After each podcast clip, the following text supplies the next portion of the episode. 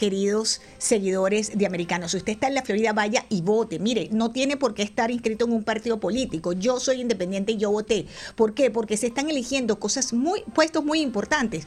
Comisión en condados, nuestras autoridades, en nuestros representantes en las juntas escolares, están definiendo ya ahora sí los que están inscritos ya sea en el Partido Demócrata o en el Partido Republicano, están, con, están decidiendo sus candidatos para eh, em, las primarias, tanto para representantes estatales como para eh, representantes en el Congreso Federal. Es decir, es muy importante participar y del lado demócrata, nada más y nada menos, están votando por elegir quién va a ser el candidato que va a encarar nada más y nada menos nuevamente que al, al gobernador de la Florida, Ron DeSantis. Ahí se están debatiendo entre en este señor eh, Charlie Crist, que como les digo, ya fue gobernador de la Florida por el Partido Republicano, después fue independiente es representante en Washington y ahora quiere ser gobernador otra vez, pero por el Partido Demócrata. Ese ha sido las tres cosas, republicano, demócrata e independiente.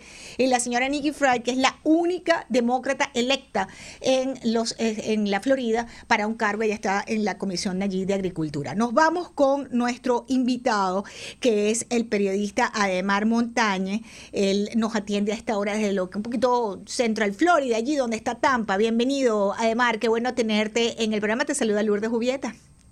Gracias, Lourdes. Encantado de estar contigo aquí en eh, tu programa de Americano. Asiste al mundo. Así mismo.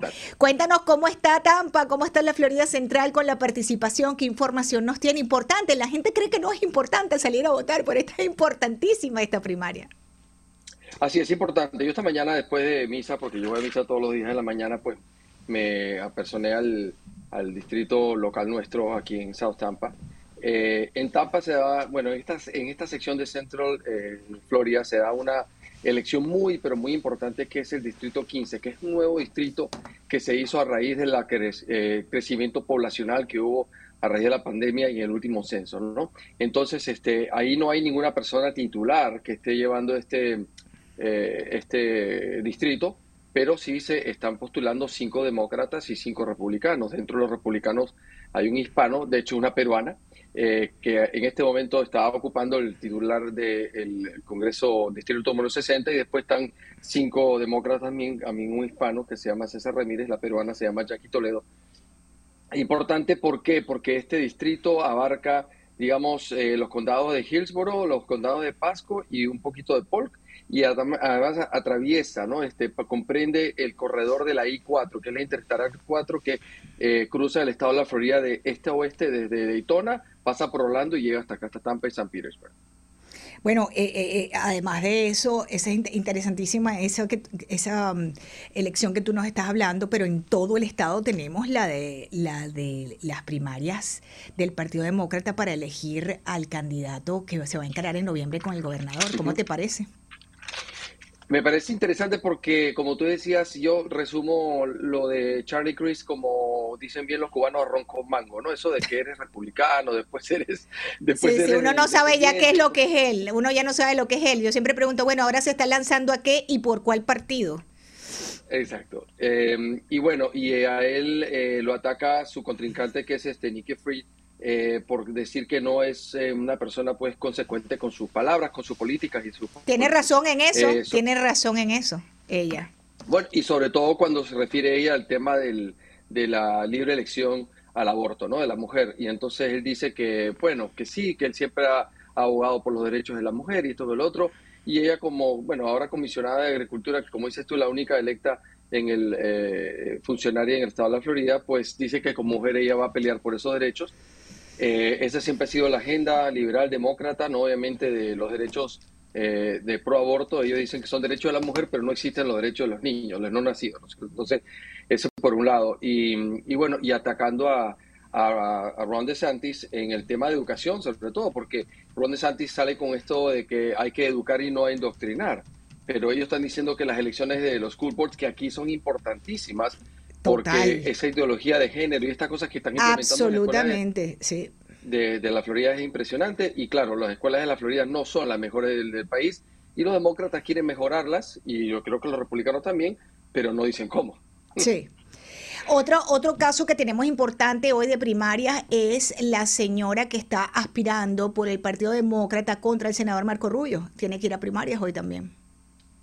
Sí, e, efectivamente. Aquí nosotros los republicanos, lo podemos que los que votamos republicanos no podemos, no tenemos esa elección, ¿no es cierto? Pero este sí tenemos, eh, digamos, la elección de eh, votar, creo que es por la congresista del, de nuestro distrito, que son ahorita en los republicanos están eh, son tres los que están debatiendo. Sí. Y, em, y bueno, sí, eh, pero Marco Rubio va, digamos, ahorita como republicano no tiene ningún ningún trincante, pero sí la, las personas que van contra él en, en la en, la, eh, en noviembre, ¿no es cierto? Van a estar pues este obviamente atacándolo y no sé hasta qué hasta qué punto puedan tener ninguna chance. Marco Rubio es un un candidato formidable y le ha ido bastante bien. De hecho, yo voté por él en las primarias eh, republicanas antes que votara por Trump y creo que, Marco Rubio va a ser un sólido candidato para las próximas elecciones generales. La representante demócrata es Val Demens, ella es representante y anunció eh, que, eh, bueno, eh, según algunas encuestas, depende que usted le pregunte, como siempre en política, mis queridos oyentes y seguidores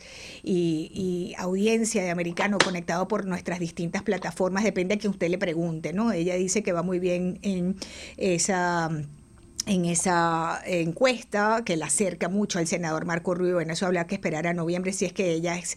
Eh, creo que no va a tener ningún problema, Val Damons, para ganar la nominación eh, por uh, el Partido Demócrata para aspirar a senadora de la Florida.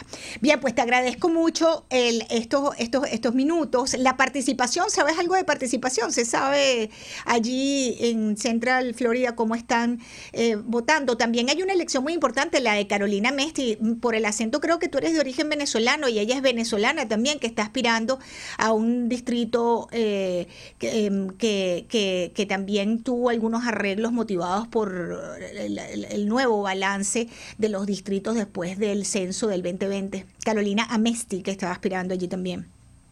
Este está la, la participación ha sido, cuando yo fui a votar era muy temprano, todavía había muy poca gente, pero sí se espera que vaya a haber mucha gente por, por, por lo que tú estás mencionando. Este nuevo este, Distrito 15 que se está disputando es muy, es muy fuerte, es muy, es muy competitivo. No se sabe en realidad qué va a pasar ahí porque eh, Hillsborough County, por lo menos donde yo vivo, eh, hay un split bastante fuerte, una división bastante fuerte digamos, entre demócratas, liberales y conservadores republicanos, con una pequeña eh, mayoría demócrata, pero al final, como tú bien sabes, mucha de la juventud, que son mayormente demócratas, son muy ausentes en ir a votar. Entonces, por ahí puede ser que haya una inclinación de la balanza conservadora en estas elecciones. Pero en cuanto a participación, yo estoy seguro que tipo 4 o 3 de la tarde, cuando la gente ya sale de sus trabajos, sobre todo los obreros de construcción, y, las personas que salen temprano vayan a votar esta, esta, esta tarde. Bueno, pues te agradezco mucho esta conversación. Además, gracias por acompañarme en Americano. Además, Montaña, periodista desde Tampa. Estamos en plenas primarias, el día de votación, este